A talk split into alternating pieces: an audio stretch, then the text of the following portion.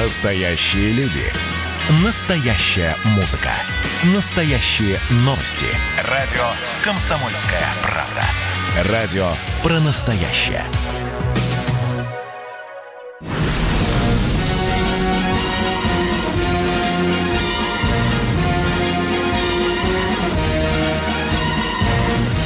На радио «Комсомольская правда» военное ревю полковника Баранца. Здравия желаю, уважаемые радиослушатели. Здравия желаю, частые посетители, почти что родные гости военного ревю. Да, мы с вами, это военное ревю, это значит, что с вами опять два полковника. Один из них Виктор Баранец. А другой из них Михаил Тимошенко. Здравствуйте, Здравствуйте, товарищи. товарищи. Страна. Страна. Слушай. Дорогие друзья, как вы, э, многие из вас э, знают, что не так давно президент России подписал указ об очередных сборах военнослужащих э, запаса. Но для того, чтобы квалифицированно вы разбирались во многих очень любопытных, очень важных деталях, для этого просто откройте интернет, найдите постановление 333, хорошая цифра, такая от 26 мая 2000 или 29 мая 2006 года. Там вы во всем разберетесь. Но я хочу ответить на центровой вопрос, который часто слышу и от наших радиослушателей, и от читателей «Комсомольской правды». А зачем вообще эти сборы проводятся? Зачем это нужно? Зачем это, зачем это дурацкая трата времени, где сборы якобы только э, расширяют зону пьянства среди запасников. Там, в общем-то, пьют, э, едят кашу с э, со свининой, свиной тушенкой, ни хрена ничем не занимается. Ну, это если вам хочется оплевать сборы, потому что не везде они проводятся так. Дорогие друзья, главный смысл сборов заключается прежде всего в том, чтобы иметь у армии, у каждой уважающей себя армии подготовленный резерв. Это прежде всего. На сборы призываются по-разному в каждый год. То 5 тысяч, но не больше 15 тысяч. Эти люди что делают? Они э, в соответствии своей военно-учетной специальностью, а их огромное, гигантское количество, и генеральный штаб каждый год определяет, а какие запасники нам нужны больше всего, чтобы их подучить учить, переучить. Потому что я, да, вот я недавно разговаривал с танкистом, который когда-то давным-давно, по-моему, только еще первого танка Т-90 вылез, и, и, и вот он прибыли на сборы. Я говорю, а вот ну какое у тебя впечатление между тем танком Т-90, в котором ты был там полтора десятка лет назад, сейчас он сказал, это просто, это если сравнить просто трактор ДТ-54 с космическим кораблем, потому что появилось огромное количество приспособлений, агрегатов, системы управления и, и так далее. Вот все это это и нужно для того, чтобы человек в течение э, ну, не больше двух месяцев, я никого не пугаю, длинные сборы иногда и две недели э, проводятся, если там человек хорошо усвоил программу. Вот для этого, чтобы вы переобучились, обучились, посмотрели на то оружие, на котором вы в случае войны, повторюсь, будет призваны, освежите знания, навыки, в конце сдаются зачеты, экзамены, и человек спокойно э, убывает дальше на свое рабочее место, которое по закону сохраняется с ним. Ну что, по возрасту, по возрасту возрасту, возраст разный. От рядового до капитана это э, 45 лет, старшие офицеры, э, майор, подполковник э, это 50 лет, полковник 55, адмиралы и генералы 60 э, 5 лет. Ну что, вы, конечно, спросите, а как же с работой? Вот я, вот я за офицер запаса, а, а, а, а как же с работой? Кто мне будет платить эти деньги? Значит, за вами сохраняется рабочее место, за вами сохраняется средняя зарплата. Кто не работает, тому запашут больше, чем, э, чем минималка. Дорогие друзья, в нашем родном до боли обществе есть очень разное отношение к военным сборам. Есть такие горячие головы, которые говорят, а вообще нахрена они нужны, армия уже давно стать профессиональной, и тогда никакого э, подготовленного резерва нам не надо. Но вы же часто э, клацаете язычком и тычете пальчиком самую мощную армию в мире, как вы говорите, э, в, э, в, в Америке. там же есть тоже, только в другом виде подготовленные резервы, в другой форме. Так что, дорогие друзья, если у вас есть вопросы, если у вас есть сомнения, если кому-то хочется наплевать на эти сборы, но при этом есть какие-то свои аргументы, пожалуйста, спокойненько выдвигайте их, а мы Михаилом поговорим и ответим вам в меру своих познаний и служебного опыта. На этом я вступительное слово заканчиваю. Э, нам важнее всего в военном ревю поговорить с народом. Михаил, если Ох, есть Виктор что, Николаевич, давай. вот Да. сейчас нам кто-нибудь позвонит и скажет, нет, полковники, нет, вы хвостом вертите, вы на самый главный вопрос не отвечаете. Почему именно сейчас сборы, а? Они каждый почему- год проводятся. Каждый год проводятся. Какие такие сборы каждый год? Каждый У год нас они проводятся. пандемия первый раз в этом году. Первый Да, раз. да, я Власть понимаю. боится народа, которому пыталась одеть цифровой ошейник и всем намордники. Это один вариант в соцсетях бродит. Второй смешной. Вообще говоря, это хорошо, что сборы проводятся. Потому что деньги получат те люди, которые их сейчас не зарабатывают из-за пандемии. Ну, а третий вариант, опять же, подтверждает первый. Вот смотрите, вот сейчас увеличивают денежное довольствие полиции в Санкт-Петербурге, области, Москве и области. Вы тут не врите нам на то, что военные сборы. Это просто власть боится бунтов. Хотел бы сказать, что а советская власть кого боялась?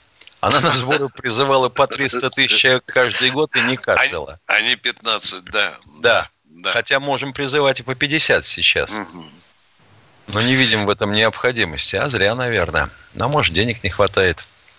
Михаил, ты абсолютно Пожалуй, прав. Да, да, да. А, уж то, что а, родной до боли российский народ, а точнее определенная его часть, очень азартно готова поплеваться на все, что зачастую происходит и в армии, да и в обществе вообще. Ну, а теперь давайте поговорим по душам э, наши уважаемые радиослушатели, что у кого наболело. Может, что-то хоть хотите спросить? Ставрополь у нас, да? Да, слушаем. Да, здравствуйте. Здравия Да, добрый день. полковник. Здравствуйте. Здравствуйте. Вот у меня такой вопрос. Вот в Таджикистане наша база да, стоит военная. Да. Да. В Узбекистане армия сильная. Ну, В достаточной относительно. мере, да. Да, да. Вот. А вот в Туркменистане, вот что там? Там, я слышал, 200 километров вообще граница не контролируется. Вот если они оттуда полезут, душманы вот эти вот, Мгм. наши, наши какие действия? А это Ну, кусок как- границы какой? Который прилегает к Ирану? Ну там я Алло. не знаю, какая я не знаю, какая граница, но Да так не, ну, дорогой, ну, ну, надо- ну, надо- так, ну так вот, ну, ну извините, так не делается. А значит, нет. если речь идет о стыке границы э, Афганистана с Ираном, я думаю, что там ни один нормальный э, талиб не сунется в эту дырку, потому что Ага. в Иране сразу сиким башка. Они пресекают всякие поползновения, потому что говорят, а, от тебя гашишем пахнет. Шварк, голова долой. Так что поточнее, пожалуйста. Да, э, я еще добавлю, что Туркмения не входит в организацию договора о коллективной безопасности сначала. И если ее начнут бить, она заверещит, то мы, может быть, мы, может И быть, поможет. подумаем. Может быть, а потом поможем. там, вообще говоря, такие неудобные для путешествий места. Да. Ну, пусть... э, Владимир Пермский край, здравствуйте. Здравствуйте, Владимир. Здравия желаю, товарищи офицеры. Да, желаем. Здоровья вам. О, Спасибо. спасибо. Э, да, вопрос Михаил Владимирович. Михаил Владимирович, предпоследний линкор французский флот Ришелье и один из последних вообще в мире был продан в 43 году Соединенным Штатам Америки и участвовал в боях с японцами. А с кем сражался этот линкор в своем первом бою? О, Ох, елки-палки, да. я и не вспомню сейчас. Э, Дорогой мой человек из Перми, э, э, вы немножко, прежде чем задать нам вопрос, подумайте о том, что вы формулируете, и готовы мы в течение полутора секунд ответить на такие вопросы. Хорошо? Потом вот французский флот как-то нас не сильно интересует последние 50 лет.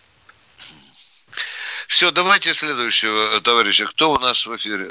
Игорь из Бийска. О, здравствуйте. здравствуйте, Игорь из Бийска. Здравствуйте, товарищ офицер. А я все равно про Францию хочу Виктора Николаевича спросить.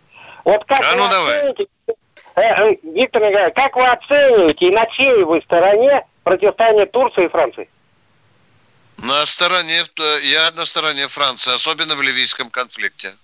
В Ливии, uh-huh. куда по уши Эрдоган залез, а там же, видите, там не только Франция против Турции прет, там уже Египет прет, там и Объединенные Арабские Эмираты, там заваруха нормальная. Но в данном случае Франция правильно наставит на том, чтобы поставить Эрдогана на место. Я на стороне Франции. Хорошо. А Михаил Владимировичу вопрос такой. Давайте. Вот, вот э, сейчас все испытывают на С-400. В Китае испытал. Вот теперь Турция против F-16. Чем вот дело закончилось, вы в курсе? Турки сказали, что они видели самолеты, как мух на потолке. В этом признался турецкий офицер одному из сотрудников Рособоронэкспорта, который поинтересовался у него. Михаил абсолютно прав. Спасибо. Э, Михаил, там, по-моему, на считанные секундочки остались, да? Э, надо не забыть в начале следующей части, а как люди просят... Ну, мы сейчас скажем для начала. Да. 8 800 200 ровно 9702. Звоните. Да.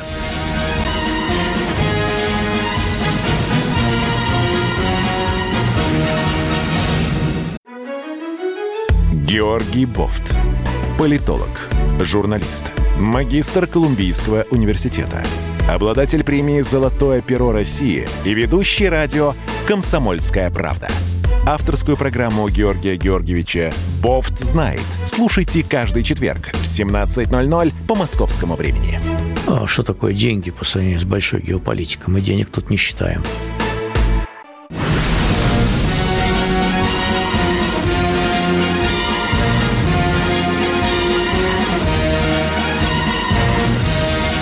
Радио «Комсомольская правда» военное ревю полковника Баранца. Здесь не только Баранец, но и полковник Михаил Тимошенко. Маргарита Никитична, по, по полминуточки, подождите, я про С-400 и про Турцию. Э, в Турции, дорогие друзья, есть же такая же точно, как и в России, оппозиционная гнусь, которая на голубом глазу обгаживает даже те позитивные факты, которые имеются в реальной жизни турецкой армии. Я приведу вам пример. Одна лидер одной из оппозиционной партии сказал, что С-400 для Турции значит не больше, чем цена металлолома. Внимание, это сказал вот так вот. Ахаял наши. Что сказал министр обороны Турции? Испытания на F-16 и С-400, внимание, превзошли, цитирую, все наши ожидания. Маргарита Никитична, вам слово. Поехали. Здравствуйте, уважаемые полковники, э, врач, пенсионерка, капитан медицинской службы. Первый раз звонила вам по этому вопросу два года тому назад. Мы шли с внуком э, в этом нашем полку бессмертном. бессмертном несли три портрета моих двоюродных братьев 23-го года рождения. С войны вернулся только один. И тут же попал в тюрьму незаконно. И внук спрашивает, а где мавзолей-то? Вы понимаете, э, на фоне вот той э, варварской ситуации, когда крушат наши военные памятники по всему миру, мы из-под себя выдергиваем основы, на которых стояла наша страна. Никому не мешает этот мавзолей. Э, единственное, может быть, кто-то хочет, э, так сказать, э, чтобы его не сравнивали с лежащим там. Я считаю, Виктор Николаевич, что с вашим авторитетом можно уже созрел момент поднять голос и не завешивать тряпками мавзолей. Именно такими словами, еще более крутыми, злыми и нахальными, я в эфире военного ревю на радио говорил об этом национальном позоре, Маргарита Никитична. Я об этом, и Михаил тоже говорил, да. А, Виктор мы даже, Маргарита вы... Никитична, мы поставили вопрос еще шире. Почему на параде Победы не было э, портретов маршалов Победы, солдат и офицеров, слова. победы. Почему не было Иосифа Виссарионовича Сталина? У нас много вопросов тоже есть. Но кто-то жутко стесняется нашего советского прошлого. А, Виктор Николаевич, вы человек с юмором. А, Когда Каганович собирался разрушить э, храм э, Покрова на, ну вот этот э, собор на Красной Да, площади. Да. А, архитектор Барановский встал перед собором, раскинув руки и сказал через мой труп. А через несколько десятилетий некий Баранов приволок подъемный кран и за шею стащили памятник Дзержинскому. И вот я надеюсь, что Виктор А Николаевич руководил Соловьев- этим э, агент. КГБ по кличке Парадокс судьбы Феликс. Да-да, говорите дальше, Маргарита. Да, да. замечательный борец за справедливость Виктор Да. Николаевич Баранец Да. добьется уважения к мавзолею. Желаю вам с, с вашим коллегой больших успехов. Всего доброго. Да, да, но мой самый главный коллега по этому вопросу, конечно, я мечтаю об этом глаза в глаза поговорить. Владимир Владимирович Путин, надо все-таки не с у- у- ублюдочным низкопоклонством поговорить с президентом, а глаза в глаза, как офицер с офицером. Потому что мы должны получить внятные ответы от Кремля. Зачем тряпочкой драпируют мавзолей, да еще в такой святой день, как День Великой Победы. Почему мы стесняемся советского прошлого, если это советское прошлое бросило штандарты поверженных немецкой дивизии к подножию мавзолея? Точка. Кто следующий? Здравствуйте, Новосибирск. Сергей из Новосибирска. Слушаем вас. Здравствуйте, товарищи. Вот тут все события происходят, а вот про Сирию-то забыли. Вот что, что-то какая-то информация непонятная. Вот Про кого, про кого? Про Сирию. Про Сирию, а что забыли? Мы теперь э, опять э, любовь в десны э, с нукерами товарища Эрдогана осуществляем э, патрулирование. Целых 70 километров дороги отпатрулировали. Ну, в а Идлибе. Идлиб-то не- Наши-то военные что там делают? Это, а, летчики что там делают? Бомбят кого-нибудь или нет там? Ничего. Хорошо. Как же людям хочется, чтобы наши кого-нибудь Хорошо, да. Нет, Да. не в этот раз ничего не бомбили, летали беспилотники на разведку, прикрывали движение конвоя. Да, но в Идлибе еще э, осталась достаточно серьезная группировка, которая потихонечку пытает обгрызаться сирийская армия, но, к великому сожалению, получается плохо, э, поскольку против этого, в общем-то, не очень-то... э, э, против этого выступает Турция, дорогие друзья. Давайте называть своими именами. Эрдоган сказал, я сам с Идлибом разберусь. Он об этом сказал Путин, э, Путину в Сочи. Ну вот и сейчас разбираемся. Тянем эту резину, по-моему, уже, Миша, скоро год, наверное, по осени Ох, будет, если да? не больше. Да, да, да, да. Э, но мы попытаемся, попытаемся ради вас э, очертить ситуацию на следующей неделе по Сирии. Поехали дальше. Здравствуйте, Игорь из Владимира. Слушаем Игорь вас. из Владимира, здравствуйте, дорогой Игорь. Здравствуйте, здравствуйте, товарищи полковники. Вопрос такой. Скажите, пожалуйста, проводились ли какие-нибудь исследования по поводу, э, получает ли э, обслуживающий персонал ракетных войск стратегического назначения, э, в частности, подвижные комплексы, какое-нибудь, ну, облучение они получают или нет при нахождении на боевом дежурстве в полевых условиях, там, ТРБ, РТБ, офицеры, солдаты, сержанты? Нет, конечно, не получают. Мгм. Вопросов нет. Да. Пожалуйста. Они не получают, потому что все уволенные солдаты и офицеры ракетных войск стратегического назначения, имеющие отношение к тополям, к ярсам, у них рождается очень много полноценных, хороших детей, дорогой мой человек. Так что спите спокойно и продолжайте э, жить. Спасибо, спасибо. Да, Валерий из. Новосибирска. Добрый день. Здравствуйте. Валерий, пожалуйста, включайтесь. У нас время очень дорогое. а? Здравствуйте, здравствуйте. Это Здравствуйте, да. Вот, сражение, танковое сражение, деревня Прохоровка. Со стороны Красной Армии 880 танков, потери 334 танка. Немцы 200 237 танков было, потери 5 танков. Это я прочитал. Ну, не верю. Какая действительно цифра Правильно, что не верите. Да. Правильно, что не верите. Вы просто большой читайте, молодец. читайте честные мемуары немецких генералов. 300 машин немцы потеряли за время Курской битвы. Из них на Северном фасе почти половину.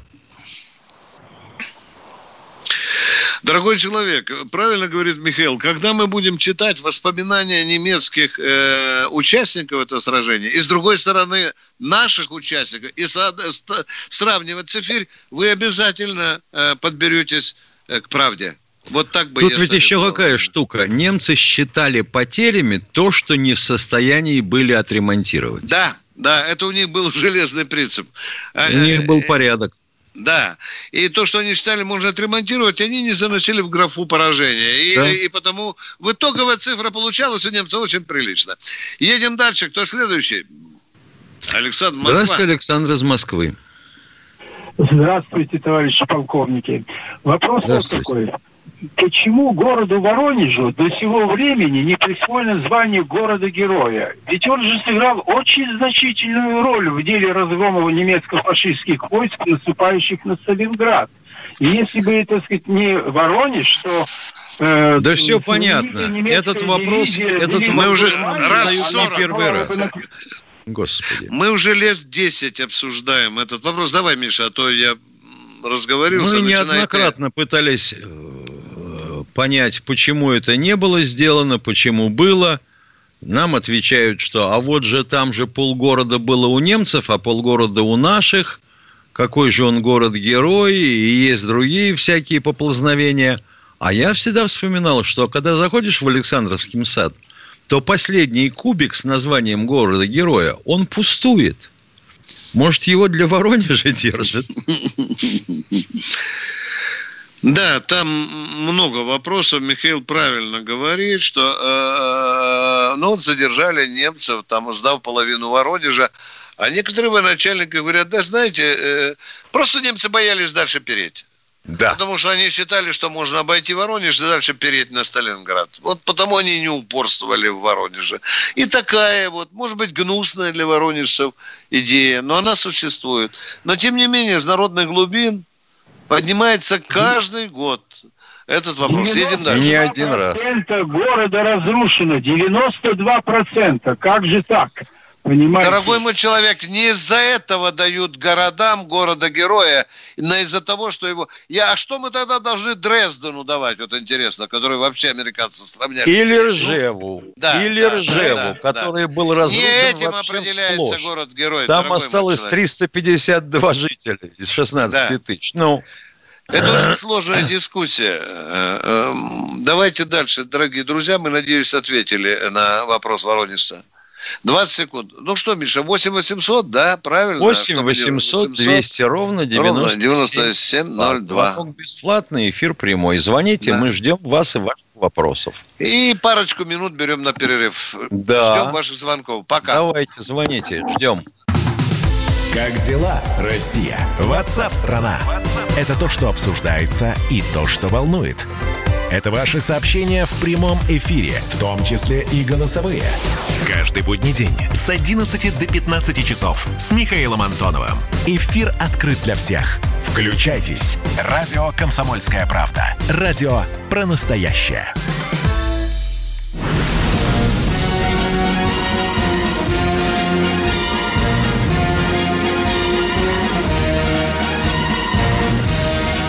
Радио «Комсомольская правда» военное ревю полковника Баранца. С вами беседует и полковник Михаил Тимошенко. Наш телефон 8 800 200 ровно 9702. А у нас на проводе Владимир. Здравствуйте, Александр. Здравствуйте. Александр. Здравствуйте, Александр. Здравствуйте. Если я не проходил срочную службу в армии, я могу быть призван на сборы военные? Нет. Нет. Нет, у вас нет воинского звания, и вы не считаетесь военнослужащим запаса. У человека нет военного билета, во-первых. А если я вы не подготов... Если а вы как вы его получите? Ну как, приду в военкомат по месту прописки получу. Ну, так не бывает, ага. дорогой Так, человек. вы придете. А сколько вам лет? 36. Понятно. 36, да? Ну, 12 тогда... лет нелегального существования. Тяжело а, пришлось. А, а вы можете сказать, почему вы не служили, дорогой мой человек? Ну, глупый, наверное, был. Ну что, если вам очень хочется служить, если у вас может какая-нибудь дефицитная или полезная для армии специальность, то сходите в военкомат, вы можете поступить, возможно, возможно, если у вас все тесты пройдете, может быть, на контрактную службу поступите годика на два, испытаете себя. А? Огромное спасибо. И вам м, всего доброго. Кто следующий? А, Екатеринбург у нас, Урал. Здравствуйте. Желаю, Аль- полковники. Здравствуйте. У меня на военную тематику два вопроса. Первый вопрос. Когда мы брали немецкие трофеи, какие мы, кроме немецких автоматов, пользовались еще трофеями? А при чем здесь немецкие автоматы? Значит, нет. Э, Тут все достаточно ясно и просто. Был приказ Верховного, который требовал немецкое вооружение трофейное, особенно если оно стреляло, а вооружение должно стрелять, немедленно сдавать трофейным командам. В общем-то, даже пытались, в общем, даже пытались хватать за хобот тех, кто а, Втихаря. пользовался втихаря парабеллумом и так далее. Ну, это Косторезом, Миша, приятно. Нет. Значит, с косторезами штука Э, да, такая. да. Бывало только в тяжелых боях, когда появлялись трофейные немецкие пулеметы. В горячке боя, да? В горячке боя, да. Но да. все определялось тем, э, как обеспечить боепитание к ним и квалифицированный уход, потому что не все так просто с этими пулеметами. А у меня же Танков? сапером. Он же минометами пользовались, а не вот этими минами от этих мин, мин-то, минометов-то. А Нас же вроде подходили, он говорил-то. Минометы-то. Мины. Ну, калибр мины это одно, а калибр патрона это немножко другое. И количество патронов-то, представляете, какая прорва нужна, да? Но у минометов есть такие, да, сходные калибры. А второй вопрос у вас А очень второй интересно. вопрос. Как, как мы допустили, что мы людей оставляли на произвол судьбы в оккупированных территориях? Когда, ну, немцы все равно же их уничтожали, когда, особенно вот, вот недавно было 30 июня Львовская... Э, Дорогой мой человек, как вы себе представляете десятки миллионов людей вместе с армией э, в этих всех обозах снять с места? Кто мог, бежал, а кто не хотел, тот оставался. Да. Ну, такая Потому что ситуация. я Это... вот где-то рассказывал, когда они наступали, когда битва под Москвой, они много выжигали этих домов, когда они отступали от Москвы. Когда, ну, этот, э, все вот эти дома, которые вместе Да. с жи- жителями. Где-то рассказывал. Вы хоть скажите, вы сначала хоть скажите, кто выжигал дома вместе с жителями? Объясните, Немцы. а то люди сейчас... Так вот так, а то мы, э, вы говорили, где-то вот отступало, 10 они сжигали. А отступали от Москвы, это вы имеете в виду зиму 41-42 годов? Потому что 6 декабря было наступление под Москвой. У меня дед у Рокоссовского, он был сапером. И как раз они, когда наступление было, они когда подходили к домам, то ну, много было это убитых, когда они отступали, немцы. Да, была даже такая директива Вермахта и Гитлера.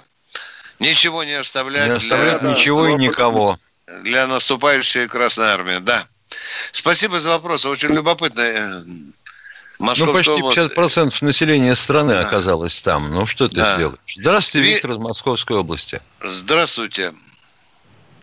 Московская область. Э, Можно отозваться, проснуться как-нибудь побыстрее? Здравия желаю, товарищ полковник, не надо, не этот самый вопрос.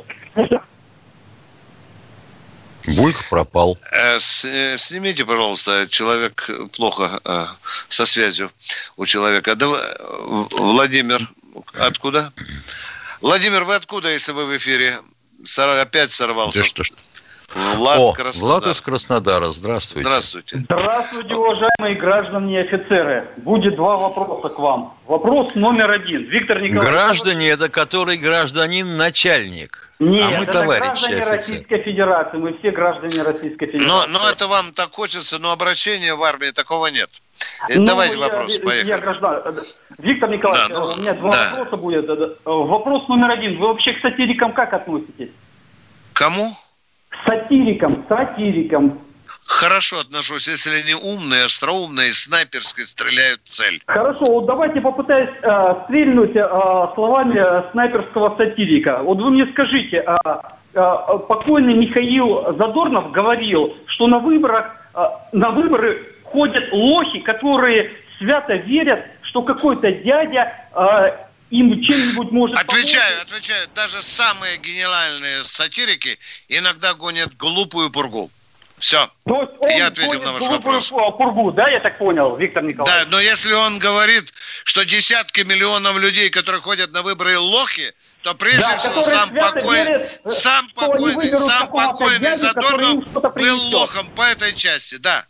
Был по этой части, понял. сам Михаил лох. А не пытались вы, Влад, они- да, одну да. секундочку, Влад, одну Да. секунду. А не Давайте, пытались Артур. ли вы, не пытались ли вы понять второй а, смысл или второй план этого выражения?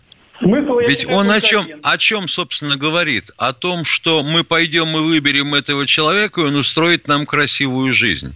Красивую жизнь люди устраивать должны сами себе. Все, хорошо, я Сами. Вопрос номер два, можно, да? Да. Вы мне скажите, Виктор Николаевич, а, мы знаем, что ну, вот это дело господина Сафронова, да, ну, вот это подвернулось. И, и вот такой вопрос. Мы знаем, что а, госзакупки Министерства обороны а, засекречены. Вы мне скажите, у нас а, э, вот эти госзакупки, которые идут а, в госпиталь ветеранов, тоже засекречены? И, может, засекречены женщины с пониженной социальной ответственностью генеральской? Как вы считаете? Ради бога, вы здесь мне не вешайте на уши свои цветастые словесные изображения. Я должен сказать, что гособоронзаказа есть закрытая часть и есть, Есть открытая открытая. На кальсоны, носовые платки здесь никакого Почему в засекреченности госпитале нет. ветеранов идут засекреченные поставки? Это вы сами разберитесь сначала, а не тыкайте Да на я- здесь. Какие, носом. какие могут быть засекречены? Нет, какие, Какие? подождите, Так подождите. вы спросили, э, так я у вас спрашиваю, почему у нас засекречены? Так вы нас спрашиваете, они есть или нет? Отвечаем нет. Я думаю, что они есть, а вы скажите. да да, не думаю, думаете? ваши мысли нам не нужны ни хрена. Называйте Так вы мне Господи. скажите, они засекречены Да, или подождите, нет? вы скажите, Влад, как- а у вас правда есть мысли? Да, не поверите, но есть, да. Ядрит твою Да нет. втрит. Давайте так- они у вас они есть? или нет? Влад, не скажите. нужно Да нам нет там баз- засекреченных поставок. ну Нет, чего ты, нету Витя? засекреченных поставках э, в госпитале Не ветеранов. заводись. Парень, парень, Я говорю, э, дорогой мой человек. Парень принял средства на э, возбуждающего, побуждающего мужчину к активной половой жизни, она называется средство императора, а Да. партнера не нашел. И Значит, вот я- теперь он нам звонит. Я понимаешь? вам спокойно отвечаю. Немедленно в «Комсомольскую правду» номер этого дома, как вы говорите. Немедленно копии документов или же телефоны сообщите, кому позвонить, фамилия, имя, отчество. Спокойненько, спокойненько, дорогой мой человек. Мы этот базар умеем пресекать. И тогда мы будем уже конкретно говорить, где это происходит, что там происходит, что там засекретили. Иначе это просто будет базарный разговор. Ни о чем. Едем дальше. Значится, значится, речь идет о том, как я понимаю, дяденька соскучился, понимаешь, проститутки засекреченные у него. Чингис, здравствуйте. Извините, не сразу Добрый отвечали. вечер, добрый вечер, Добрый. товарищ, товарищ полковники. Привет, солнечной Бурятии. Вы меня слышите? Да, отлично конечно. слышно. Ага. Еще бы, У меня один коротенький вопросик такой. Так я сам служил срочную службу на подводной лодке в свое время, в Советском Союзе еще. У нас в составе Северного флота есть краса и гордость российского флота, многоцелевой ракетный крейсер Петр Великий. Вот есть, Есть. ли перспективы, чтобы на всех флотах были такие, такие крейсера? Значит, в свое время по проекту «Орлан» как раз и планировалось иметь крейсеров столько, чтобы каждый был на своем флоте и, по сути, или по два, допустим, на Северном и на Тихоокеанском. Но получилось так, что сейчас переоборудуют только один, пытаются модернизировать и ввести в строй, хотя построили все четыре. Один, видимо, пойдет на иголки, не можем поднять его модернизацию. С, с третьим никак решить не могут, что с ним делать. Топить сразу, резать сразу или модернизировать. А вот Петр Великий, он в строю. Вы еще в эфире, дорогой мой человек. Алло, алло, алло. Позвольте, Вы еще вы... Скажите Еще мне, пожалуйста, вопросик, вы в какие годы служили на подводной лодке? Я служил, успел прослужить три года, 87-90, как раз конец последние годы великой нашей страны, Советского Союза. Да, да, да. Ага. Да, ос- оставайтесь в эфире, у вас второй вопрос. Сейчас будет коротенький перерыв, и вы нам зададите очередной вопрос. Давайте, оставайтесь с нами, пожалуйста.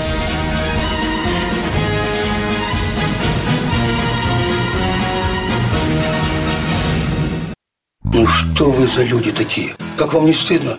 Вам по 40 лет. Что у вас позади? Что вы настоящем? Что впереди? Опомнитесь, пока не поздно. Вот вам мой совет. Ведущие нового утреннего шоу на радио «Комсомольская правда» уже совсем взрослые люди. Но ведут себя порой. Особенно, когда собираются все вместе.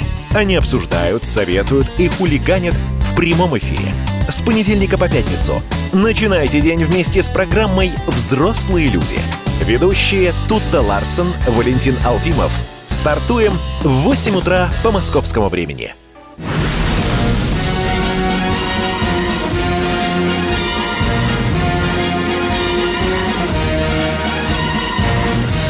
На радио «Комсомольская правда» военное ревю полковника Баранца. А сейчас и Баранец, и Тимошенко попытаются ответить радиослушателю из Улан-Удэ с прекрасным именем Чингис. Пожалуйста, второй вопрос. Скажите, пожалуйста. Чингис, да, пожалуйста. Ага. Виктор Николаевич, скажите, пожалуйста, э, я опять про ракетный крейсер Петр Великий, его называют, говорят, ну, в простонародье говорят, убийца авианосцев, и когда он выходит в море в дальний поход, тут у американцев начинается эта маленькая паника, можно сказать. Насколько это правдоподобно? Скажите, пожалуйста. Да нет, я думаю, это что красивая байка, свойственная нашей национальной гордости. Иногда морячки э, сами себе сочиняют такие вот прекрасные вещи. Не надо за лохов считать американцев, они знают и боевые способности и свои, и Мгм. нашего корабля. Ну, конечно, неприятно, когда им там где-то скользит, может быть, в Атлантике, не знаю, когда он там был. Ну, в общем, Но, не нравится это. Да, да. Не нравится. Да. Ну, ну. Ну, до свидания, спасибо. Всего Да. хорошего Спасибо вам. полковники. Всего вам Мгм. хорошего. Всего доброго. Едем дальше. Кто у нас? Липецк. Здравствуйте, Дмитрий из Липецка. Э, Добрый вечер, Здравствуйте. товарищ полковники. По поводу города Воронежа, почему ему не дали звание город-герой? Э, Вы меня слышите? Да, конечно. А, извините. Так вот, э, в сорок втором году под Воронежем воевала венгерская дивизия. Э, Солдаты этой дивизии отличались такой жестокостью, что даже у эсэсовцев э, в глазах темнело. Да, было такое. И потом было э, негласно приказано в плен их не брать. Да, мы Совершенно говорили верно. об этом, да. После того, как закончилась война и начали раздавать звания городов-героев, вспомнили про эту венгерскую дивизию, а Венгрия вошла в состав Варшавского договора и решили, что как бы под Воронежем легло больше, там, сколько там она дивизия была, 12-13 тысяч человек. Решили из солидарности, из-за того, что Венгрия вошла в этот состав этого Варшавского договора, Воронежу город-героя как бы не давать. Это вот я слышал такую версию. Ну, Есть такая такая версия версия. вполне возможна, естественно, потому что идеологические Да. извивы у нас были непредсказуемые. Мгм.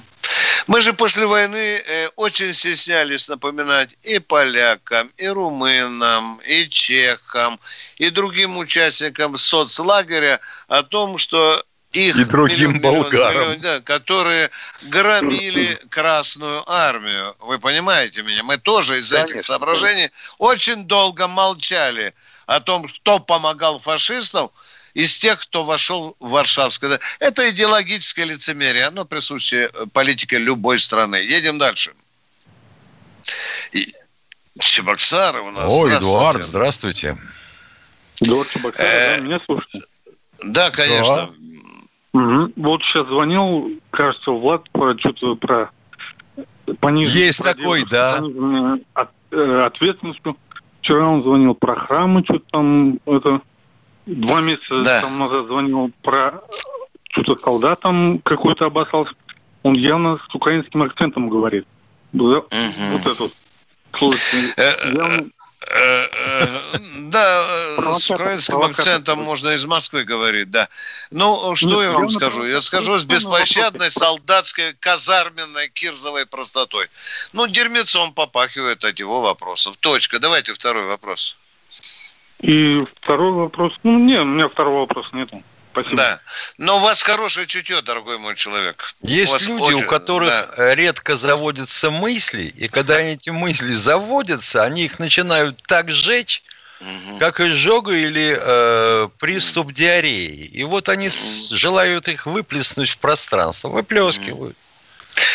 У нас же есть вопросы, когда люди задают гораздо более острые вопросы, круче задают Кто- вопросы. кто у нас? Спокойно и убедительно.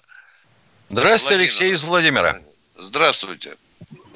Владимир, Алло, давайте Алло, поговорим. здравствуйте. Да, здравствуйте. Да, здравствуйте. Здравствуйте. Я хотел это спросить, как вот, вот то, что я отслужил, э, и вот насчет сборов-то, как вот Путин Да. сказал, да? Да, да. Вот. Меня могут это на сбор отправить? Э, во-первых, сколько вам лет? 32 года. Я вот... Могут. В каком вам звании? Да, вот звание в каком? Я младший сержант. РВСН. Младший Могут. сержант. А, а, понятно, понятно. Могут, могут, действительно могут. Но генеральный штаб всегда определяет, он же видит глобально всю э, армию, вы понимаете. И он видит, где поступает навье, где нужно подготовить специалистов, дорогой мой человек.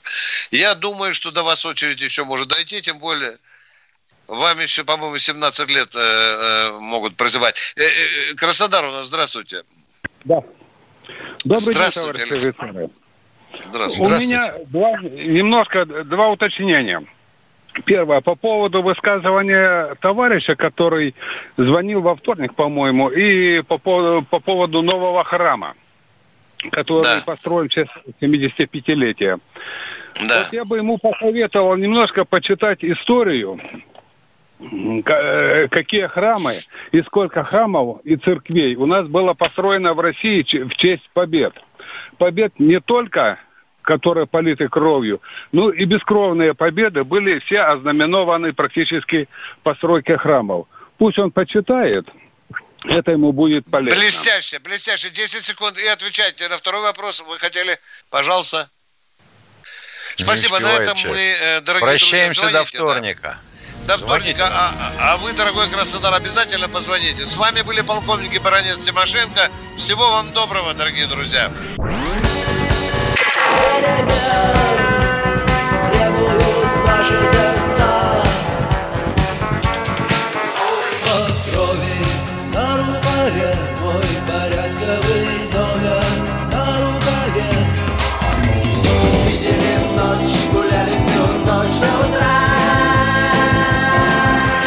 «Комсомольская правда». Радио поколения кино.